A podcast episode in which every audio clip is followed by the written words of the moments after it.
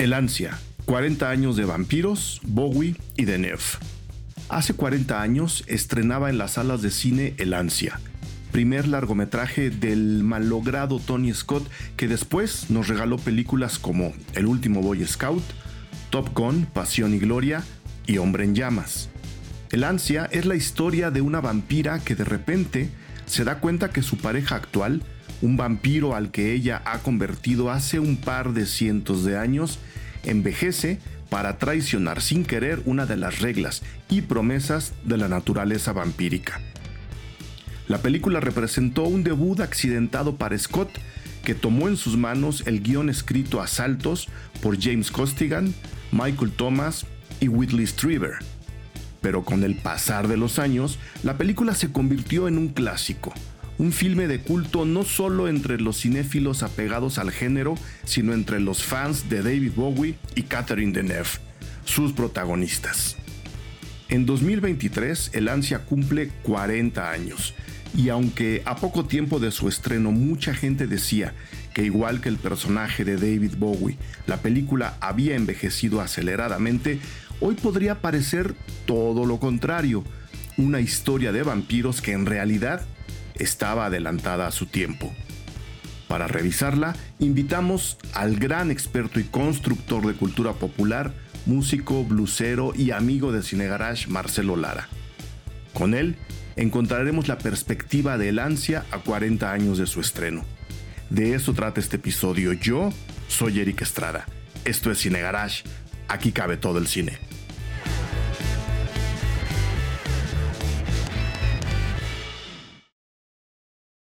Don Marcelo Lara, me da muchísimo gusto verte nuevamente, aunque sea a la distancia.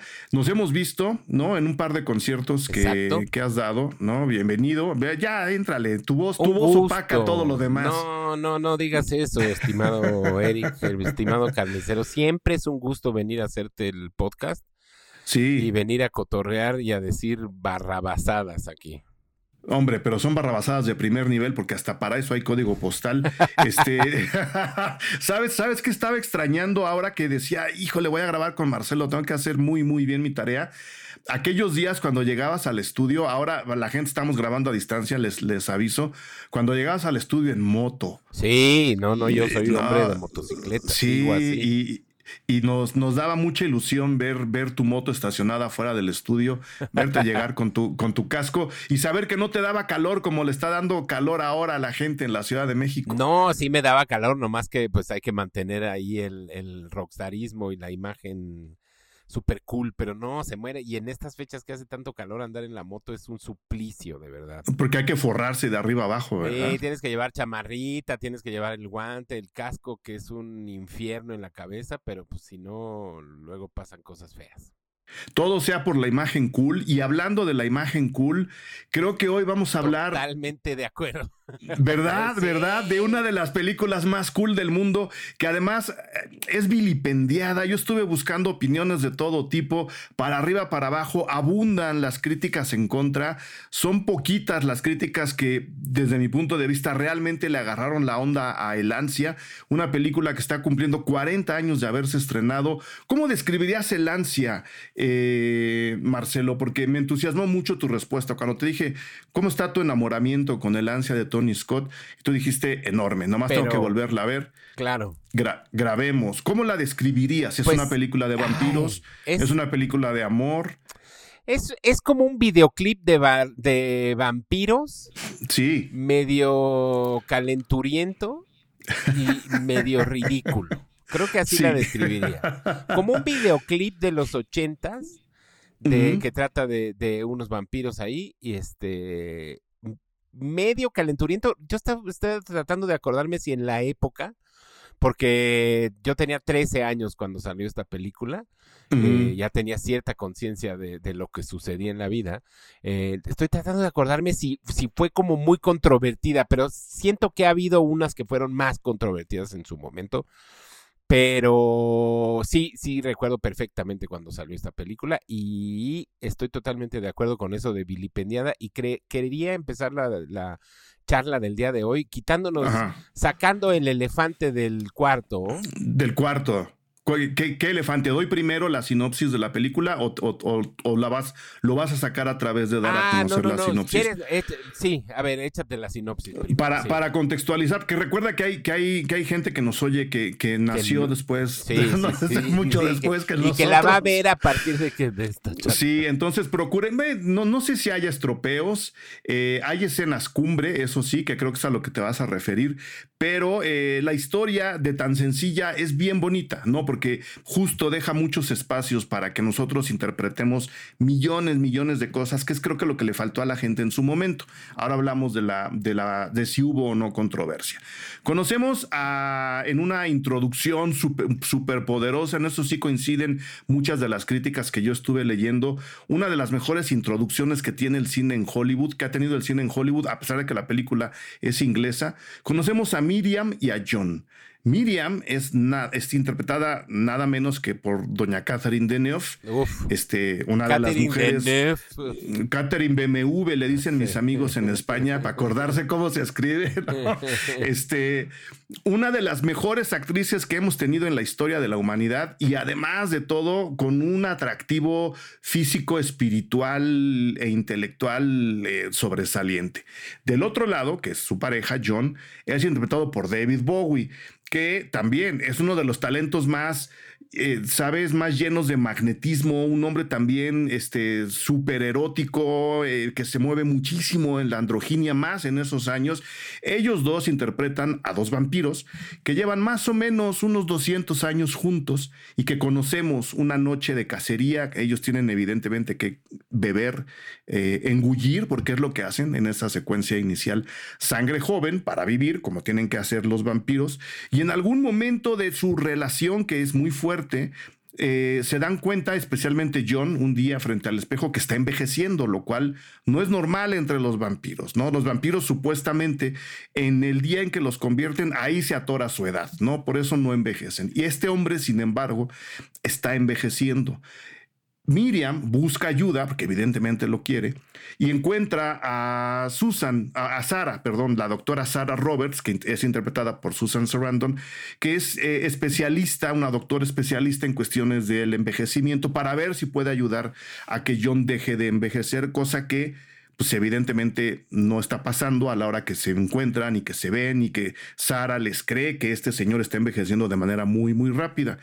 Y en este ver qué ocurre con David Bowie o no, pues la vampira mayor, Miriam, se ve fuertemente atraída por Sara y pues John queda de lado no solo en la cuestión de te vamos a buscar cura porque ya a las dos no les importa, sino también en la onda de pues ya tampoco, o sea, si te estás poniendo viejo, prefiero con Sara que contigo, mano. Y es un poco lo que le plantea Sara, pues ya muy cerca del final de la película y esa es la sinopsis, ¿no? Ya ustedes verán quienes no la hayan visto, ya ustedes verán qué ocurre, qué, termina, ahorita veremos si podemos platicar del final sin, sin estropárselo a nadie.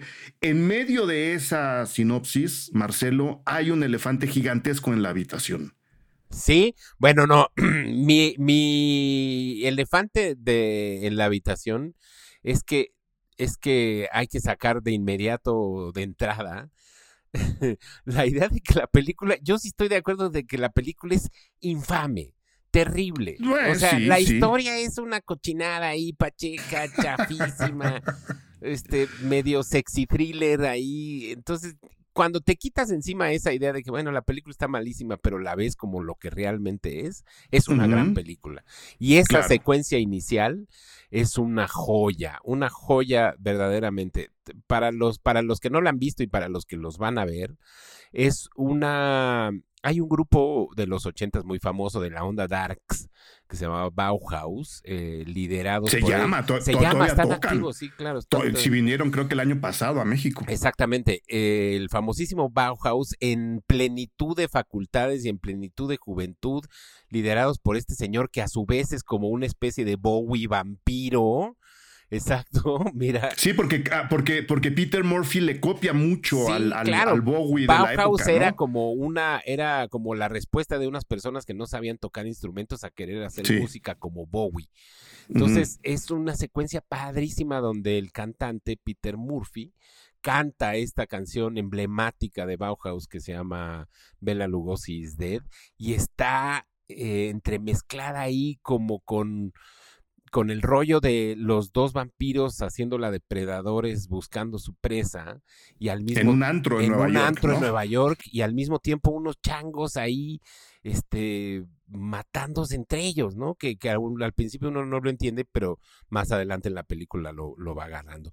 Es una, una secuencia increíble, por lo cual a los 10 minutos de la película dices, va a ser una genialidad de película. y se cae luego, luego. Pero, pero vamos, no, no importa tanto la historia en esta película, porque según yo es una de esas películas que es tan importante en la cinematografía y sobre todo en la em, cinematografía mainstream hollywoodense, por el momento y por la estética. Es un, es un ejercicio de estética que inventó o acabó de cimentar la estética de toda una generación de cineastas, ¿no? De toda una generación de cineastas y yo creo que de buena parte de la cultura popular, no solo de fin de siglo, sino incluso de lo que está ocurriendo ahora. Ahora voy a tratar de, desarrollar, porque me encontré un artículo bien interesante eh, que se publicó en Vanity Fair de parte de Juan Sanguino, en el que explica, eh, tomando en cuenta todo lo que dices, por qué el ansia transformó a Hollywood. El texto lo voy a pegar para los Patreons de Cine Garage, ahí siempre donde posteamos nuestro podcast. Ahí les voy a pegar el link del, artículo porque es bien interesante. Este, acabó, acabó transformando y definiendo, como dices, el look y, y un poco el fondo también de esa cultura popular. ¿En qué año se inaugura MTV? ¿1984? 1981. 81, o sea. yo quería hablar también de eso. Justamente MTV tiene dos años de vida en ese momento y ha estado revolucionando como la estética, la música y la televisión. Y, con eso ha, creado toda una manera de hacer las cosas, ¿no? La, estética del videoclip y la estética. Exacto. Y la manera de editar y la manera de construir imágenes y la manera de construir discursos, ¿no? Entonces, para 1983, que sale esta película, eh, ya hay como una nueva estética y esta toma todos esos elementos y los lleva a un punto de vista artístico, ¿no? Los hace arte. Hay otra película de 1983 que, que es igual de mala, pero, pero, no, puede ser que es hasta más mala, ¿no? Pero, pero que también es un gran ejercicio de esta cultura como de imagen y de cultura de videoclip en el cine. Es Flashdance, Flashdance también es de 1983 y es de una de un director que venía directamente de hacer videoclips, Adrian Lin, eh, y que venía con toda esta estética hecha para la generación MTV, como se le llamaba en ese momento. Pero lo padre de Lancia es que, bueno, además de ser que siempre una historia de vampiros es padrísima. Y una historia de vampiros con David Bowie y Catherine Deneuve es... es irresistible, ¿no? Eh, es, es como el, la creación de esta estética que no, sé, pero como que sigue medio hasta hoy en día, ¿no? Es que es eso, sí, yo creo que sigue viva eh, y hay buen, muy buena parte del cine contemporáneo entre donde está eh, mucho de lo que hoy Marvel ha llevado ya a niveles realmente revueltos, ¿no? les llamaría yo no solo barrocos, sino grotescos, este, de narrativa, de, cuestión, en, la cuestión de cómo se, cómo se envuelven las películas, ¿no? ¿Qué, qué hay debajo? Exacto. Este, y sí, yo creo que la repercusión, especialmente leyendo el texto que les, que les comenté, viene hasta ahora. Eh, y lo voy nada más para, para ir, ir, condensando. Flashdance, evidentemente, es dirigida, como ya dijiste, por Adrian Lyne, que también es inglés, igual que Tony Scott, que también viene no solo, no solo de hacer videoclips, los dos vienen y, empiezan sus prácticas haciendo anuncios para la televisión. Claro, claro. Que es un poco, que es también de donde viene Ridley Scott, el hermano de, de Tony, digamos, el hermano el hermano talentoso, le llaman, le llaman a Riddle. Pobre Tony, este, eh, a mí sí me dolió el día que se murió, ah, hace en 2012, ¿no? El, señor eh, sufría una crisis terrible, este, en parte por presión de, lo, de, la propia industria audiovisual en la que se desenvolvió. Eh, y terminó cometiendo suicidio, ¿no? Entonces, tomando en cuenta eso, hablaré con él con todo el respeto que eso me merece, ¿no? Pero a la fecha hay gente que sigue comparando a los dos hermanos. Los dos vienen de la publicidad y el hecho de que vengan de la publicidad, igual que Adrian Lyne, igual que varios directores de la, de la época, sí, como dices, terminó de perfilar una forma audiovisual que en muchas ocasiones, como ocurre un poco con el ansia, dejaban muy de lado el discurso, muy de lado el que está pasando ahí debajo que es, como dices, donde están tanto las cualidades como los defectos del ansia. Primero, vamos a coincidir en algo, bueno, a ver si coincidimos. Es, una, es una mala película, pero es bien bonita. Claro, no, no, es una muy mala película si lo ves así que, qué bárbaros. Pero, pero es, es visualmente súper padre. Si es como un rollo, o sea, no, no quiero spoilear el final, pero al, el final es, es buenísimo. Eh, sí es como muy noble y es como muy triste en ciertas maneras, pero también es como muy linda en, en muchas otras, ¿no? Es una historia de vampiros este, que podría ser un dramón, un, un melodramón así terrible, pero pues con la música y con, con las imágenes acaba siendo una cosa así como, como más, eh, más profunda de lo que realmente es, ¿no?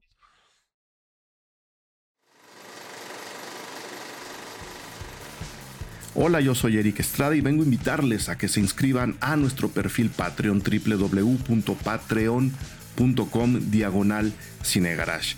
Al hacerlo, al inscribirse, al hacer su aportación, ustedes se convierten en los productores de estos podcasts y en el pilar fundamental del proyecto Cine Garage para que éste siga creciendo y sigamos además haciendo que la conversación alrededor del cine de todo lo que nos importa, inquieta y emociona se mantenga viva. Mil gracias a todos y a todas ustedes por sus aportaciones. Nosotros, en respuesta, generamos una gran cantidad de contenido exclusivo, en donde pueden encontrar desde los estrenos eh, y críticas en streaming y en cines, hasta coberturas de festivales para que vayan haciendo una lista de pendientes a ver a lo largo de los estrenos en el año. En esta ocasión, quiero agradecer enormemente y con el corazón en la mano a Rebeca Jiménez Calero, Mauro González, Liliana, Hugo Herrera, Anaís Ornelas, Eric de la Cruz, Joali Soria,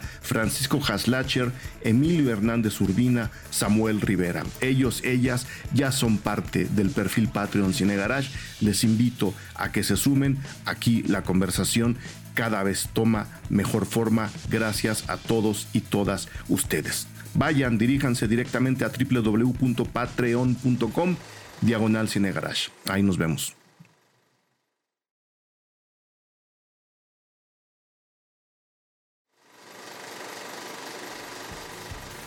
se enteraron del nuevo curso de apreciación cinematográfica que se imparte en Cine Garage.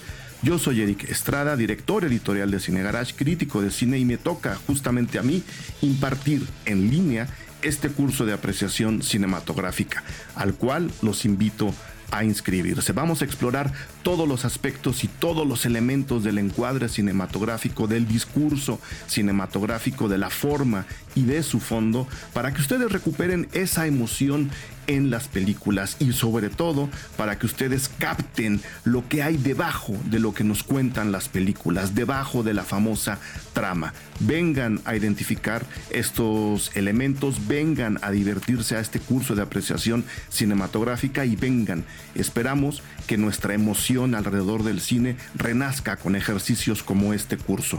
Encuentran toda la información en www cinegarage.com o escribiendo directamente al correo electrónico joaquín.cinegarage.com. El curso está abierto a todo mundo en cualquier parte del planeta. Apreciación cinematográfica en línea, ahí les espero, ahí nos vemos, ahí nos vamos a divertir.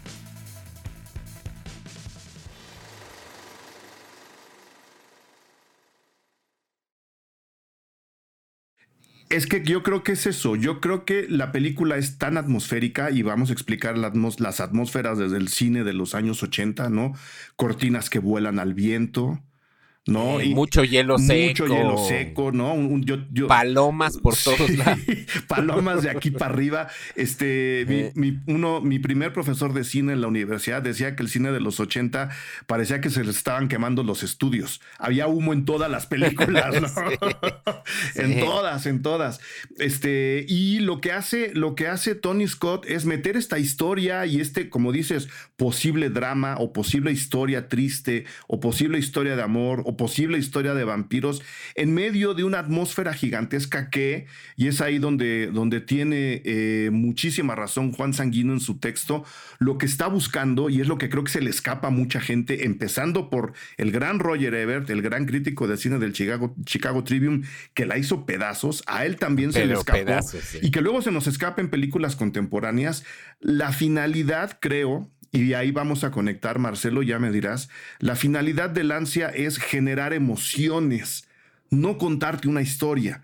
Está hecha como para irte dando espacio para que ahora te sientas triste y ahora te sientes feliz y ahora te sientes cachondo, ¿no? Y ahora digas, ay, mira, qué terror, porque una película de terror en forma tampoco lo es. De hecho, hay momentos de una vulgaridad muy explícita en la película, ¿no? Hay, y de risa y de risa loca también, porque la idea, eh, consciente o no, porque era una generación completa que venía de hacer publicidad del señor Tony Scott, era, yo creo, impactar, es lo que él sabía hacer, contar pequeños clips comerciales para generar emoción en la, en, la, en la gente. Y es ahí donde uno puede sentir prácticamente lo que quiere en medio de esta historia de vampiros, que son, yo creo que el, mejor casting de la historia, el mejor reparto del planeta, tomando en cuenta quiénes quieren, quiénes quieren que, quiénes quieres que sean los personajes.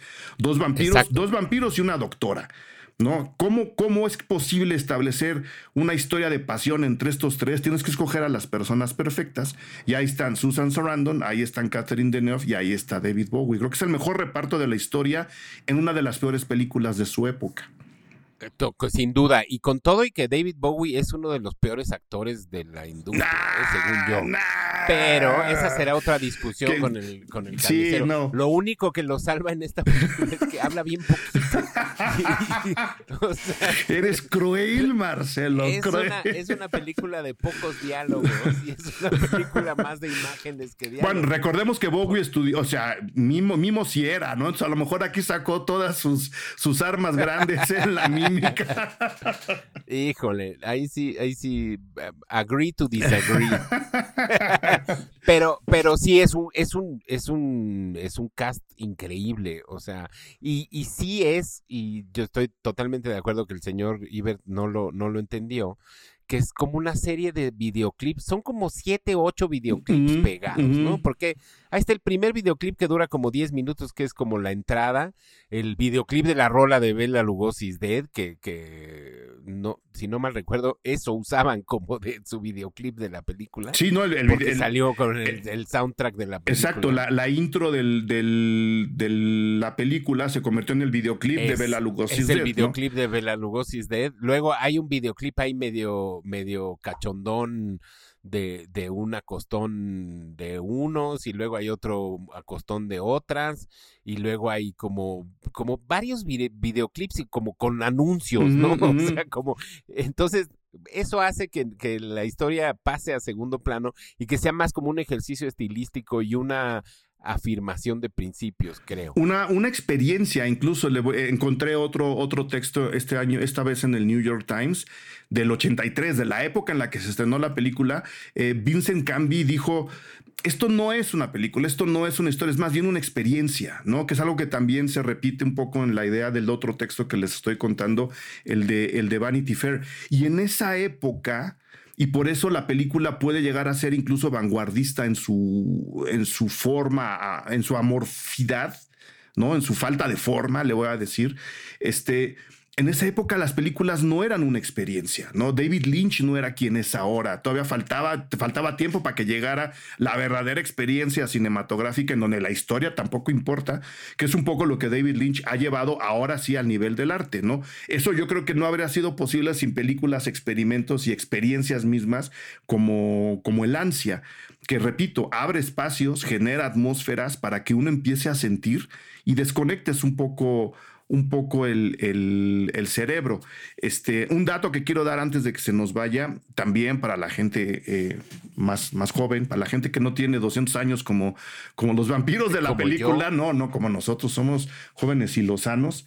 Este, Bela Lugosi, evidentemente, es uno, fue el primer gran actor que se convirtió en icono, en la fama encarnada a través de su interpretación de uno de los primeros Dráculas en la historia de la vida. Entonces, esa conexión del Bela Lugosi a un grupo de música post-punk, gótica, oscuro, como lo era Bauhaus, en una historia de vampiros en donde está David Bowie, Susan Sarandon y Catherine Deneuve, uno diría, claro, es lógico. Es lógico si quieres generar emoción, si quieres emocionar a la gente.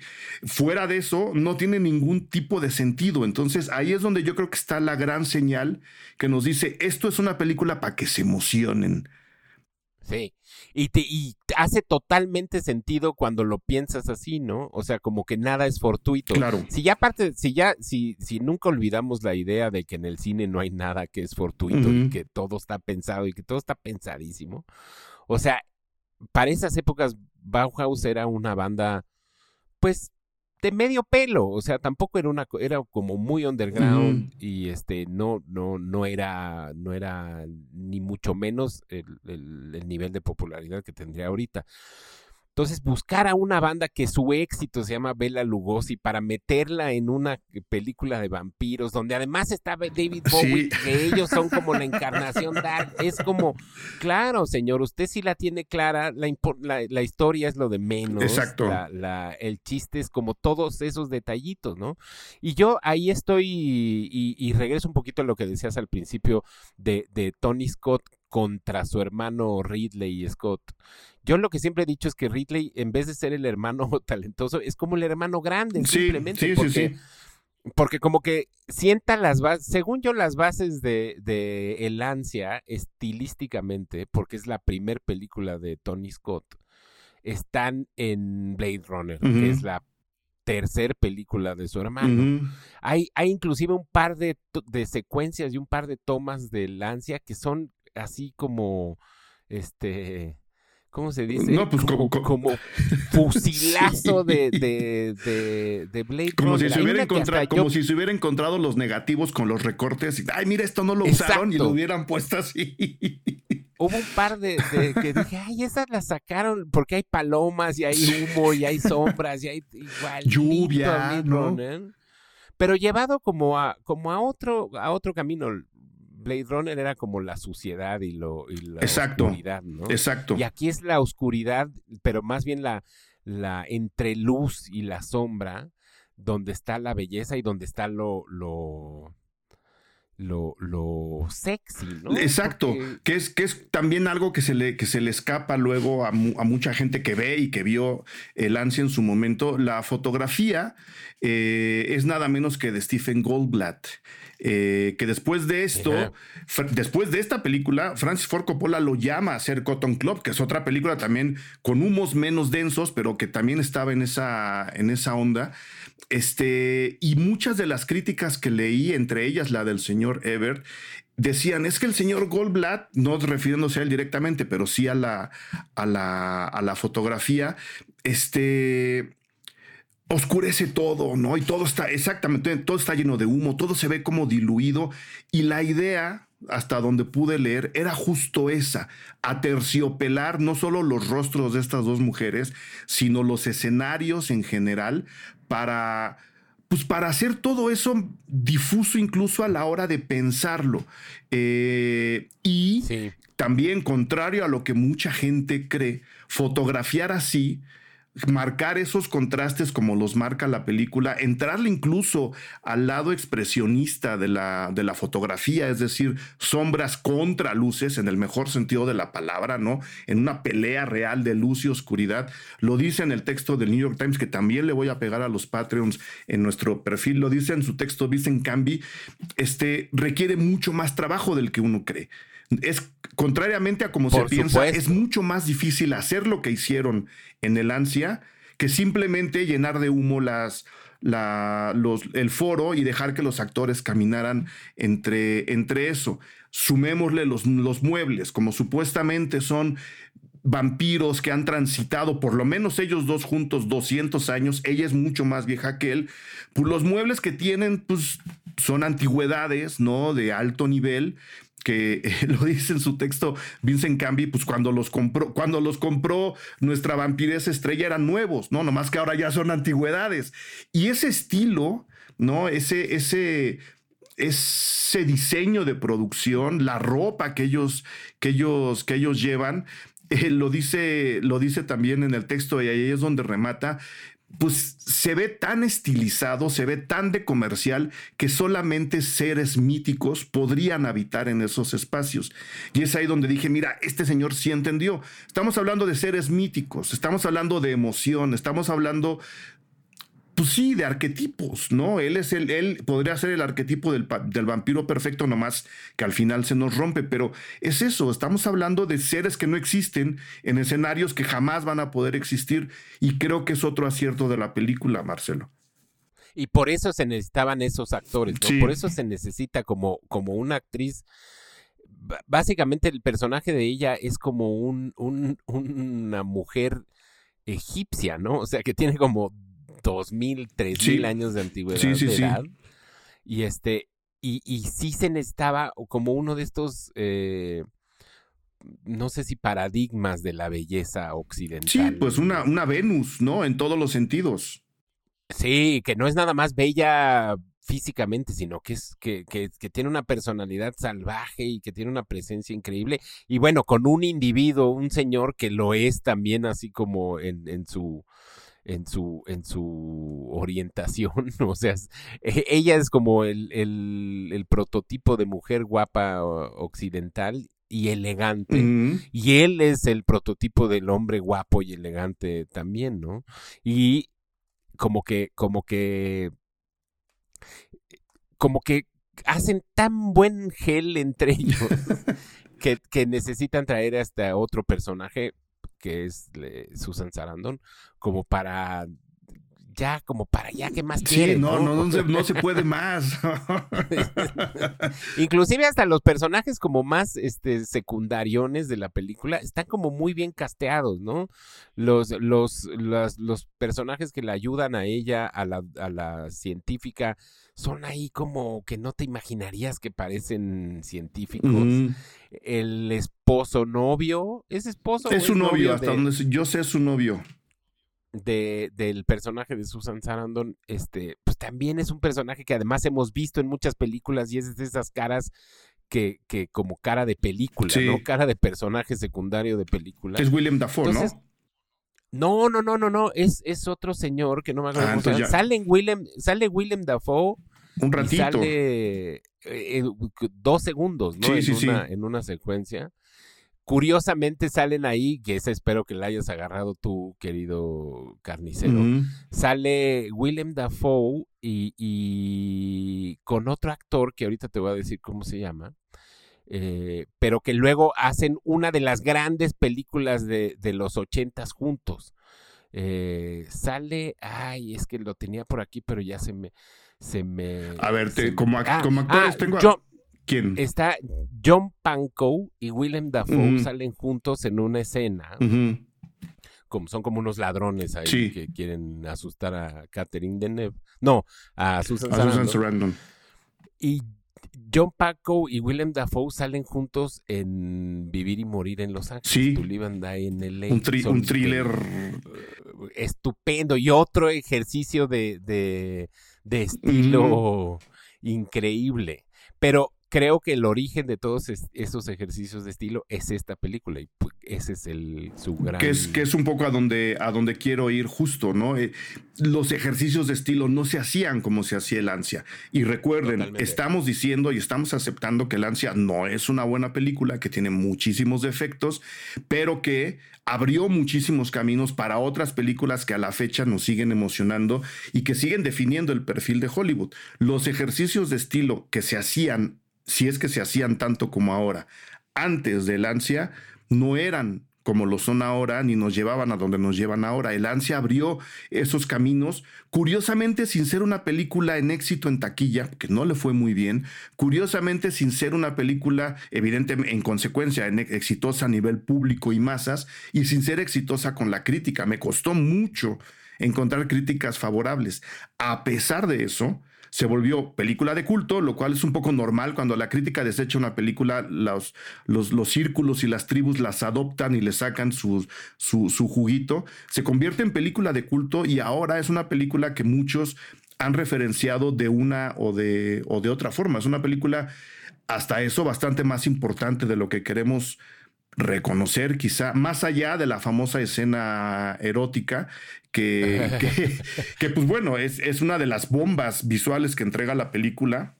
Y que no fue. Y que es, y que es como bastante taimada para. Hasta, hasta cierto punto, exacto. No hay que. Yo creo que ahora, ahora que preguntaba si la escena erótica del ansia había sido controversial, yo por lo que leí, no, todo mundo la agarró justo por el lado que tú estás diciendo, ¿no? Pues sí, evidentemente están estos tres ahí, todos súper guapísimos. ¿Quién diría que no? Si fulano o fulana te invita a acostarte con él, pues por supuesto todo, todos diríamos que sí. La secuencia está llena de una belleza este, que no se puede describir. La gente la agarró por ahí, no fue un escándalo, no, no, no, incluso no se convirtió en un símbolo ni de la bisexualidad ni de la sexualidad abierta. Simplemente dijeron, mira qué bonito, además de la entrada, esta secuencia es importante. Creo que fue más controversial todo lo que ocurrió tres años después con nueve semanas y media de Adrian Line, ¿no? De Adrian Line también, ¿no? Este, que, que después de hacer Flashdance se avienta a hacer otro comercial para, para cine, ¿no? Flashdance ya era un comercial como lo es el ansia, ¿no? Flashdance eh, y, el, y, el, texto que les he mencionado hasta la muerte lo, lo dice. Hay, hay, escenas y hay, hay, visualmente hay emblemas en la película de, de, Tony Scott, igual que en Flashdance, ¿no? Y él dice muy claramente cuando Jennifer Bills se baña sentada en el escenario, debajo, sentada en una silla. Es la imagen icónica de la película y eso es lo que nos quiere decir. Nueve semanas y media es exactamente lo mismo. Son películas que empiezan a funcionar por ahí y empiezan a abrir, otra narrativa, probablemente eh, desprovista de discurso, pero que no deja de ser emocionante a, nivel, a nivel visual. Antes de entrar en esa herencia eh, que quiero abordar en la parte final, Marcelo, ¿qué tan de horror, qué tan vampírica, qué tan, qué tan dual te parece el ansia en cuestión de, son vampiros tradicionales en cuestión de ojos, son peligrosos a pesar de que se vean tan guapos, ojo, son igual de, de, de, mala onda que los vampiros que conocemos antes que ellos, a pesar de que se vistan con, con ropa de marca, sí hay esta dosis de peligro en los, en los vampiros que nos presenta el ansia. Yo creo que, yo creo que lo interesante de, de ellos vistos como vampiro es justamente que no te los imaginas, nunca te has imaginado unos vampiros así. O sea, que nunca te has imaginado un vampiro súper, aunque el vampiro en sí es ultra estilizado, este, estos son como, como, como modelos, ¿no? Como estrellas de cine o rockstars. Sí, sí, sí, sí. Entonces, no, no, eh, lo padre es que sabes que son vampiros porque medio que te lo echan en cara, ¿no?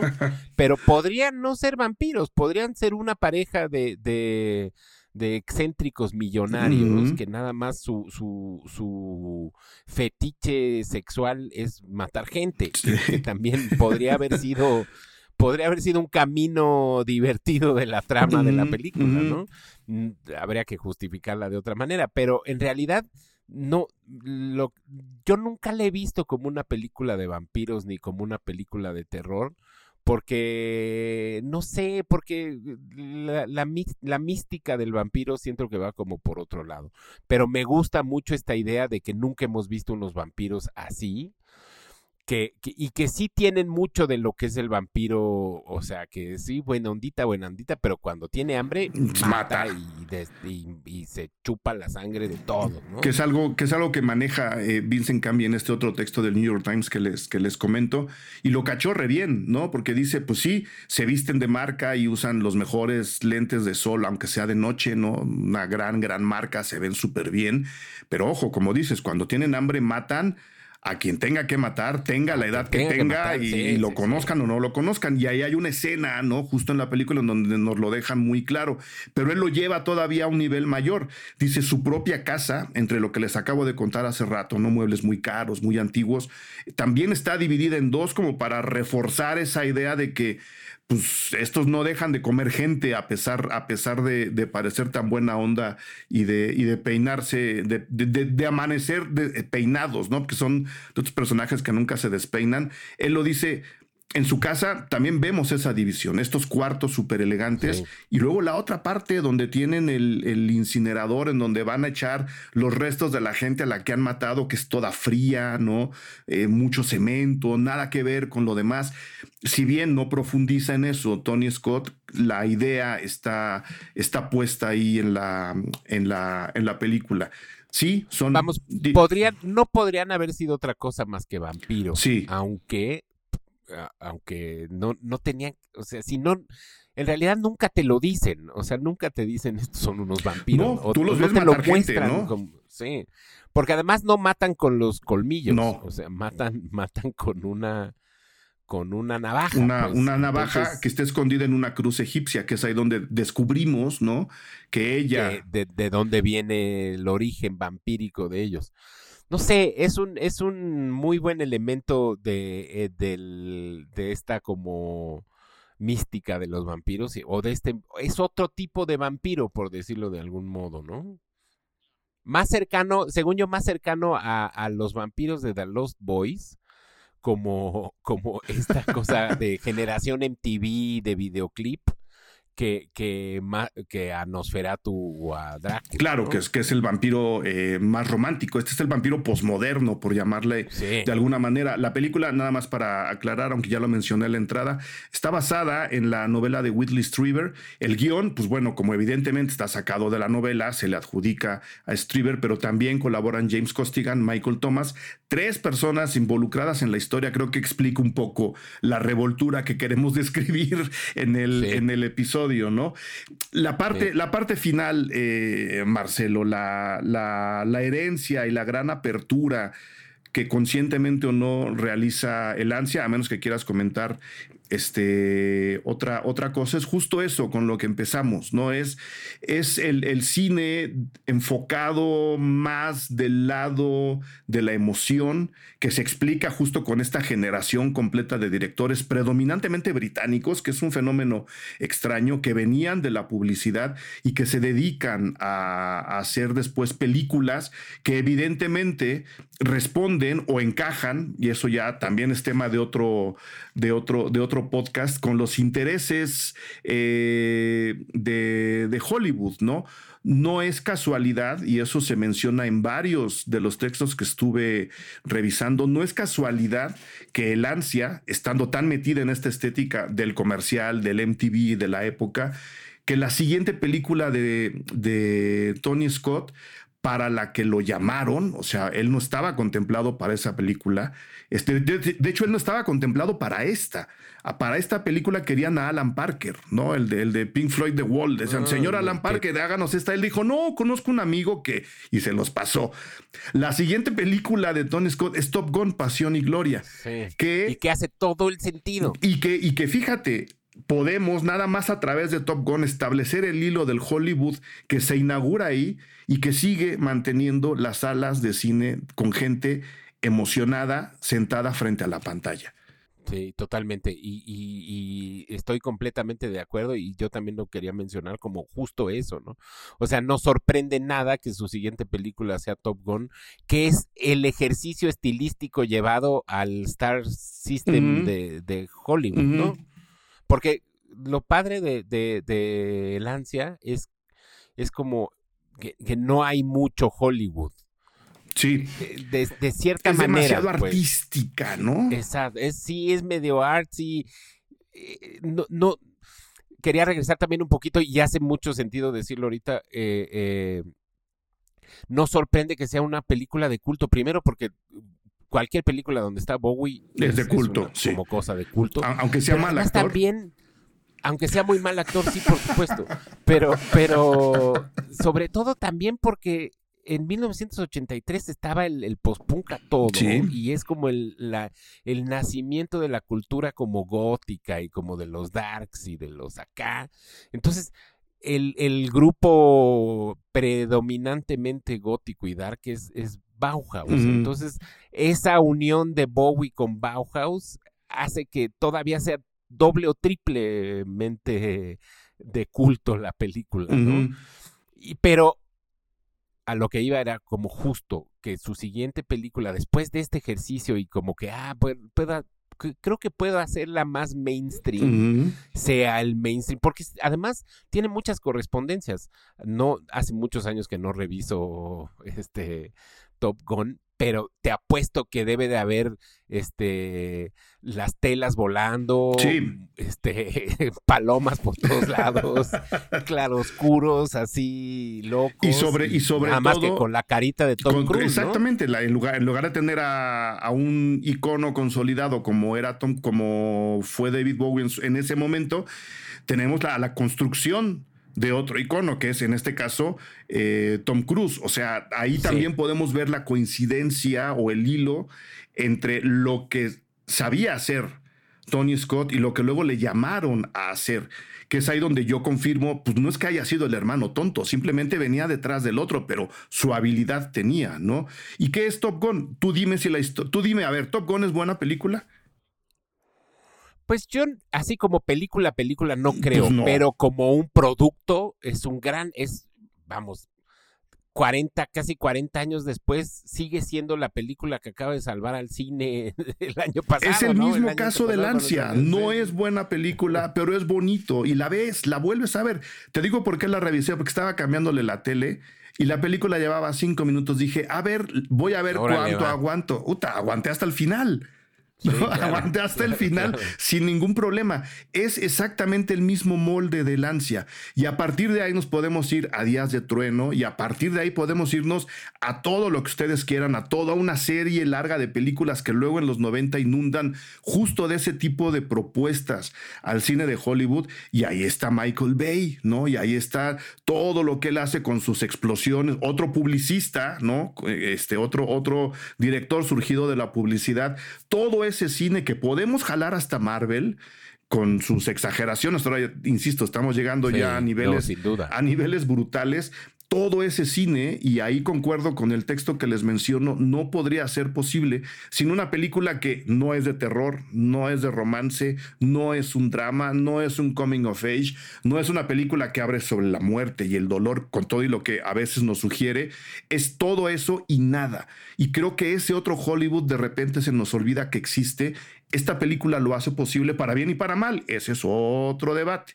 Pero existe, como dices, existe, salvó a la industria y esta película fue la impulsora de todo eso, Marcelo. Yo, yo completamente y completamente de acuerdo y completamente de acuerdo que no es el hermano tonto o el hermano chafa de, de Ridley. Creo que quizá lo único que le faltó a Tony Scott fue como tener mejores guionistas, ¿no?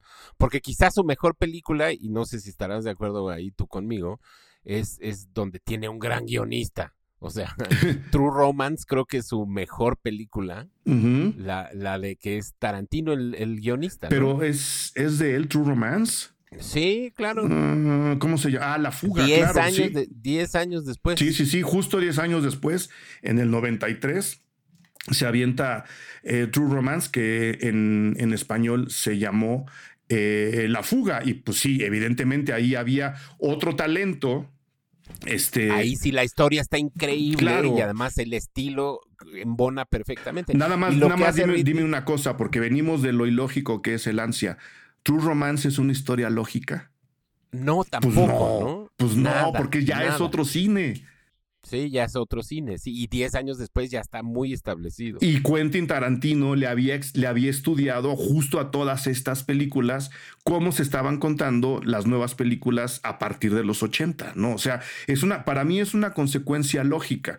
Acabo de decir que Quentin Tarantino no sería quien es sin las películas de Tony Scott, sí, lo acabo de decir, porque Quentin Tarantino es una esponja que veía todo y evidentemente vio de arriba abajo las películas posteriores al ansia y el ansia en sí para entender cómo generar emoción en la gente que quería que él en la, a la que él quería generarle emociones, ¿no? No es la única raíz, hay muchas, pero una de esas yo creo que es Tony Scott. Sin lugar a dudas, sin lugar a dudas. Había gente que les, dime. No, no, no, que y, y, quizá su hermano ha tenido un poquito más de suerte con los guiones. sí.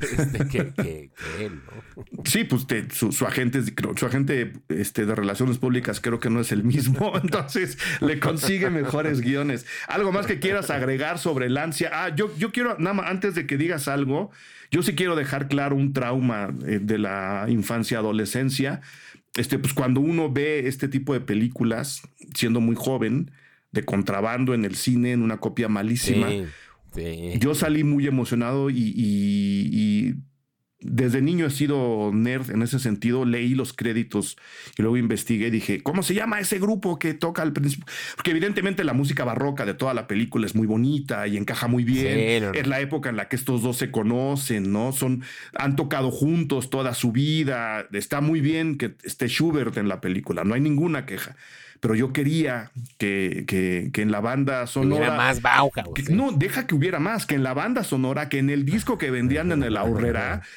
viniera la canción con la que inicia la película y nada, ¿no? Y hice, a mi madre gastar no sé cuántos pesos para que me comprara un disco de música clásica que además mis abuelos ya tenían, ¿no? Nomás que por separado.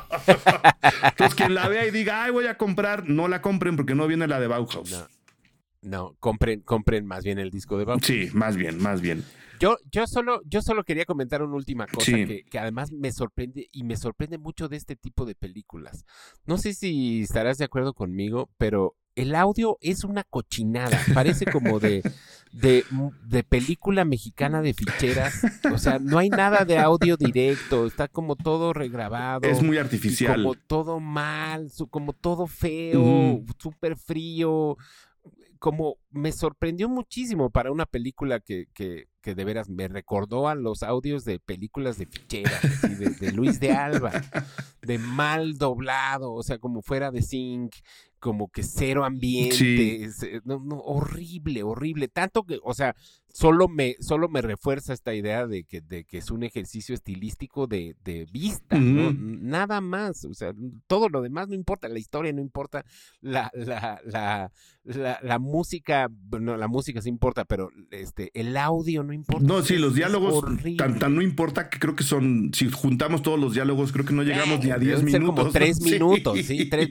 por eso te digo que está buenísimo, porque Bowie que actúa, pero no habla. Entonces, y además gran parte de la película sale como con, con, con máscara, ¿no? con, con apliques. Ah, y la secuencia de envejecimiento de David Bowie, creo que sí es una secuencia en la que merece estudio.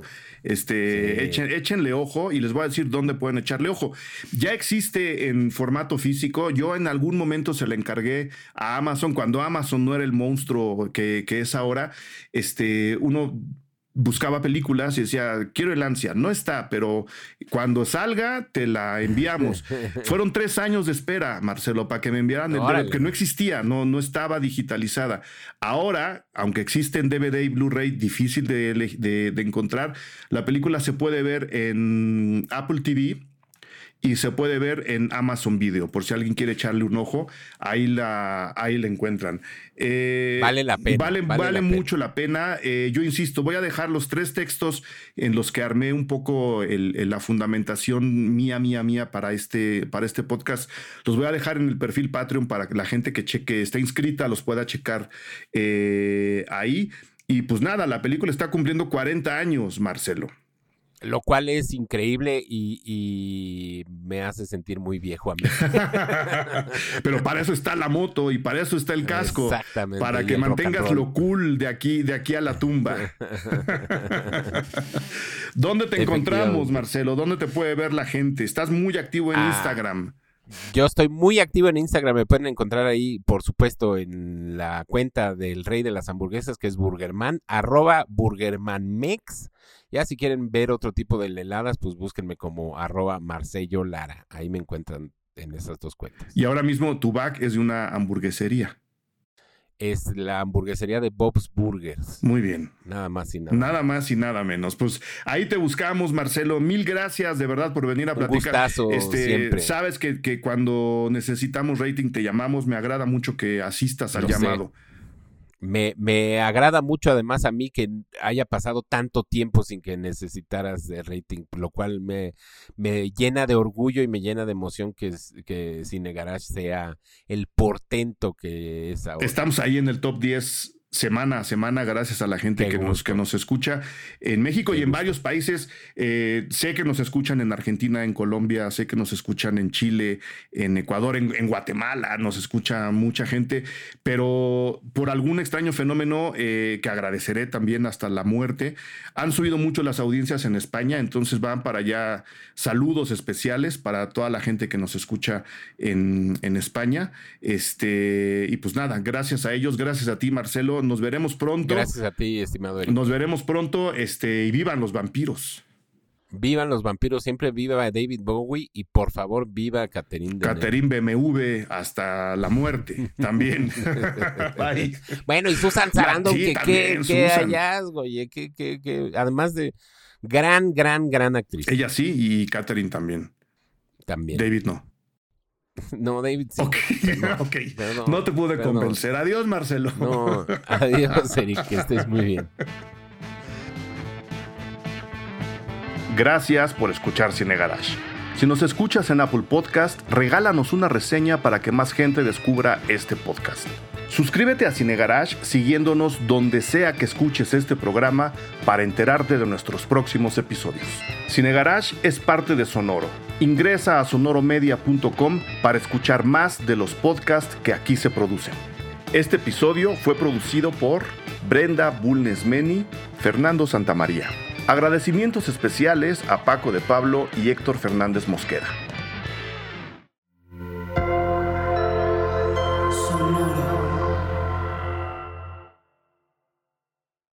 Hello, it is Ryan, and I was on a flight the other day playing one of my favorite social spin slot games on chumbacasino.com. I looked over the person sitting next to me, and you know what they were doing? They were also playing Chumba Casino. Coincidence? I think not. Everybody's loving having fun with it. Chumba Casino is home to hundreds of casino style games that you can play for free anytime, anywhere, even at 30,000 feet. So sign up now at chumbacasino.com to claim your free welcome bonus. That's chumbacasino.com and live the Chumba life. No purchase necessary. Group. Void prohibited by law. See terms and conditions. 18 plus.